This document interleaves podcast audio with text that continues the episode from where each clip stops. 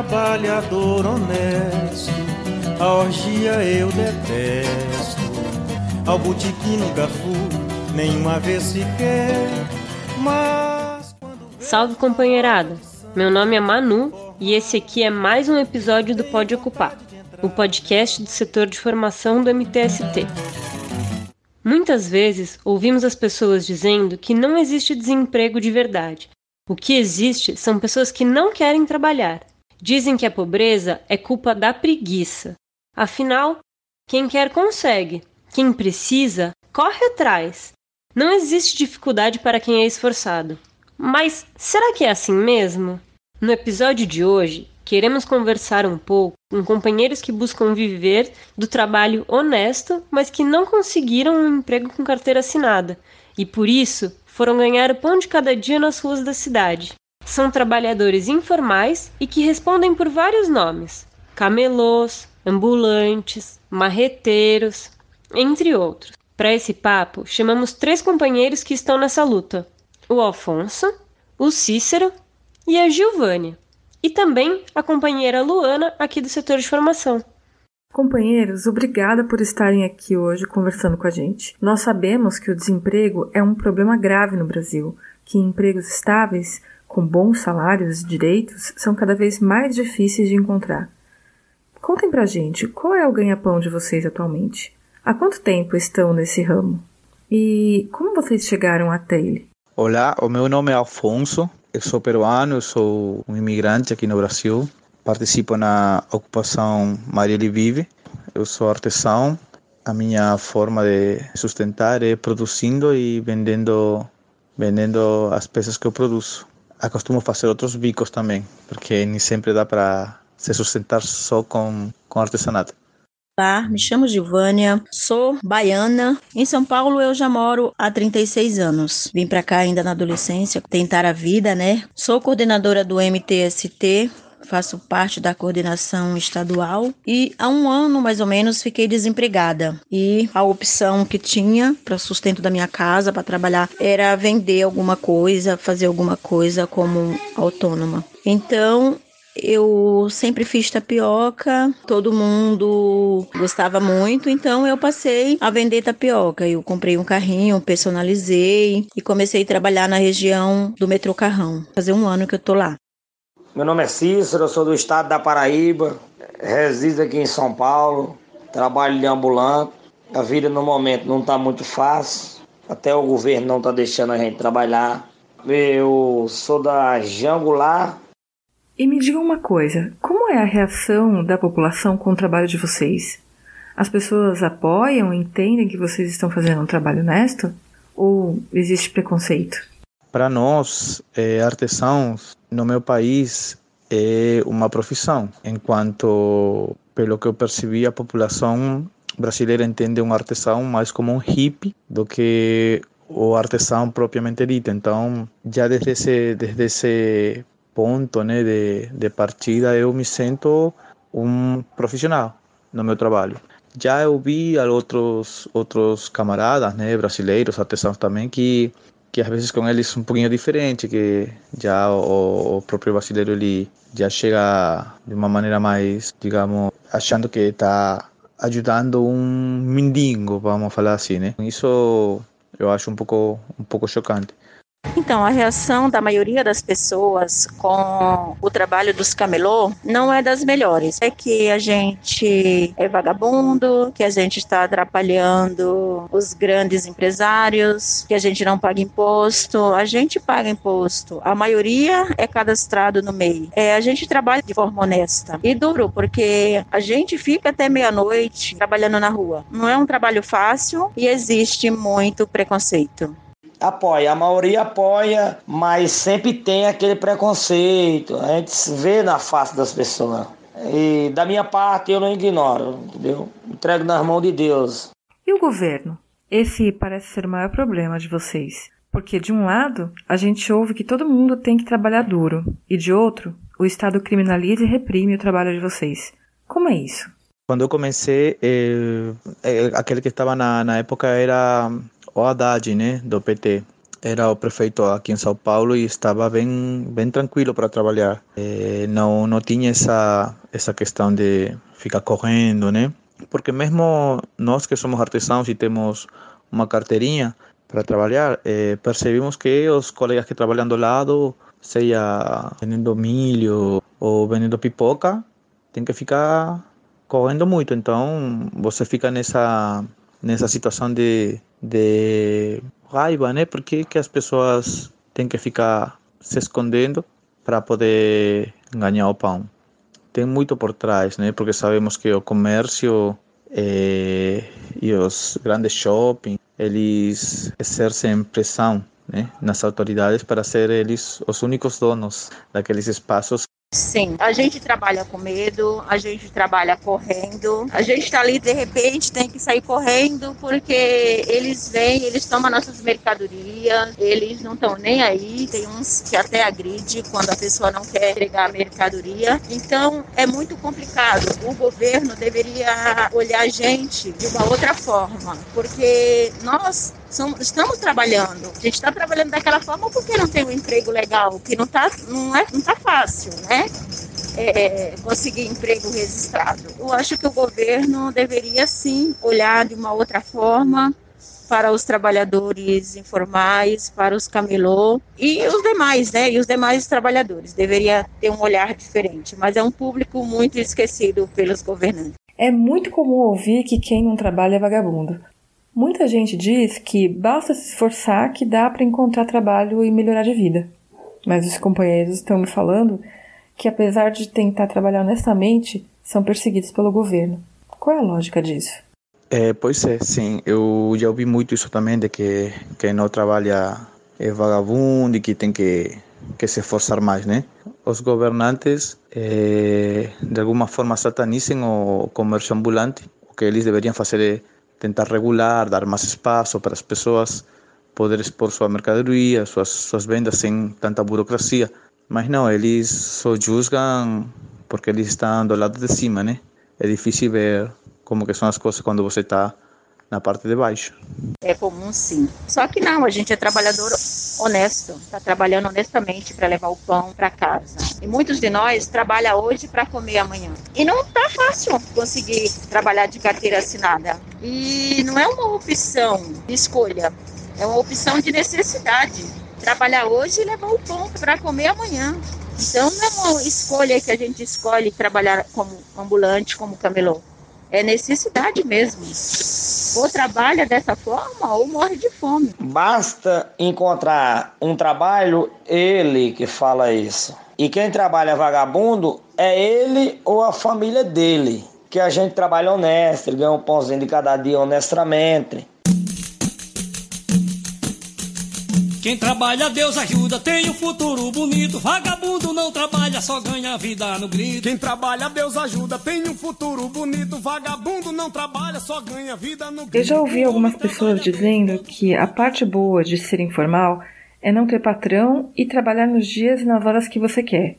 É fácil assim? Sim, eu penso que o ambulante, o autônomo, no caso do artesão, pelo menos, tem muito mais liberdade para poder dividir os tempos e poder curtir mais o seu trabalho. Agora, nem todo ambulante tem esse privilégio, né? Tem ambulante que tem que trabalhar de segunda a sexta e, no caso, tem alguns que de segunda a segunda também, por causa de que ele depende muito do fluxo de pessoas na saída do metrô ou do trem, por exemplo. Então, ele não pode dar o luxo de deixar de trabalhar? Não é fácil assim, a gente trabalha e trabalha duro, muito duro. Eu começo às nove da manhã, eu tenho que preparar tudo para levar e chego meia-noite em casa. Assim, eu também estou pagando MEI, é, fica mais difícil para as leis trabalhistas, né? E eu acho que deveria ser olhado de uma outra forma. O trabalhador camelô deveria ter uma categoria, um, um sindicato que visse com outro olhar o nosso trabalho, que a gente tivesse direitos trabalhistas também. E como está a situação durante a pandemia? Imagino que o que já era difícil ficou ainda pior, né? Bom, as coisas durante essa pandemia, né? O trabalhador tem perdido direitos, o poder aquisitivo do brasileiro tem diminuído, né? Nesse momento de incertidumbre, de dificuldade já para trabalhar, chegou a pandemia, que de alguma forma parou o trabalho, o trabalho na rua. De alguma forma, algumas, algumas, alguns trabalhadores, eu no caso também tentei fazer algumas vendas pela internet. Não é a melhor época para vender artesanato, então é meio complicado. Eu pessoalmente estou me esforçando para ter outro tipo de renda, então às vezes faço algum outro outro trabalho, algum algum bico, né? A situação ficou pior, porque eu fiquei dois meses em casa, dois meses e meio em casa, é, sem trazer, sem, sem dinheiro, né? Esperando o auxílio emergencial e eu recebi até agora uma parcela. Não foi fácil, né? Ficar dois meses e meios é, a mercê, né? Aí das dívidas chegando, as contas chegando. E, e na minha casa todos ficaram sem trabalhar, né? Até porque a gente trabalha hoje para comer amanhã, a gente não guarda, a gente não tem poupança guardada. Né? Foi muito difícil essa pandemia. Inclusive, eu tive que voltar antes, correndo risco, mas com todos os cuidados, usando máscara, luva, mas eu tive que voltar antes, porque as contas chegam e a gente precisa pagar. Senão cortam água, corta luz, que também isso aí eles não estão nem aí. Não pagou o boleto do banco, tá correndo juro. Então, isso me obrigou a voltar antes que a pandemia acabasse. Ficou difícil, na pandemia ficou muito mais difícil. Já estava difícil para nós, né? Na verdade, já estava muito difícil. O povo é, imagina 10 mil vezes para gastar um real, dois do bolso, também não tira razão. Tá muito difícil. Como eu sei que tá para muita gente. A comida de rua o povo não compra com esse negócio. O povo com a máscara na cara, aí que não compra mesmo. O povo tem medo, acha que a doença está na comida. Com base em tudo isso que nós conversamos, a dificuldade de encontrar emprego com carteira assinada, o preconceito de parte da população e a repressão da polícia, o que vocês acham que deveria mudar para tornar o trabalho dos ambulantes mais seguro? Porque os ambulantes são resultado de algo muito mais profundo, de justamente aquilo, de não ter um percentual de trabalho formal alto, né? Na sua maioria é tudo informal os salários baixos. Eu, eu estou muito contente de ser artesão, mas, por exemplo, eu teria gostado de estudar, estudar biologia. E talvez eu estaria em outro lugar me desempenhando como um biólogo ou cientista, por que não? Então, eu acho que uma grande solução seria da igualdade e do acesso à educação. Trabalhar hoje com carteira assinada não está fácil. Primeiro, eu não tenho faculdade, não tenho nem o terceiro ano completo, e isso implica muito, né, para emprego hoje em dia. Segundo, eu tenho mais de 40, também já dificulta muito. E a falta de emprego, né? Sabemos que é mais de 40 milhões de pessoas desempregado hoje. Enquanto aos poderes públicos, aos governantes, ver os ambulantes de uma outra forma, eu acredito que eles deveriam sim ver a gente de outra forma. É... A gente tem direito às leis trabalhistas também, porque nós estamos trabalhando, né? Nós somos trabalhadores, né? Nós estamos pagando imposto. Então, deveria sim ter uma política pública que olhasse para os trabalhadores ambulantes, sim, é uma classe super esquecida, que é taxada de vagabundo, é taxado até mesmo pelos empresários de intruso. E a gente não é isso, a gente trabalha e trabalha duro. Eu acho assim, cada prefeito do estado de São Paulo tem que pegar e fazer um é, legalmente, dar uma varada de trabalho, honestamente, nem que a gente pagasse assim um, uma taxinha por ano mas que trabalhar honestamente, sem correr atrás de GCM, sem pessoal da prefeitura correr atrás da gente, que a gente é muito massacrado. Eu perdi um carrinho, ah, tá com dois meses atrás, a prefeitura me levou um carrinho, que era o meu ganha-pão. Eu estou trabalhando agora com a barraquinha, eu perdi meu ganha-pão. Mas a prefeitura tinha como mais organizar isso aí? Dando um cadastro, assim, legalmente para as pessoas tem a GCM tá correndo atrás do ambulante, perdendo a mercadoria, levando topada. Isso aí é injusto pro brasileiro. A gente não tá roubando, não tá matando, dá um trabalho. É um trabalho digno. Porque eu trabalho há oito anos, não é oito dias. Já passei muita necessidade.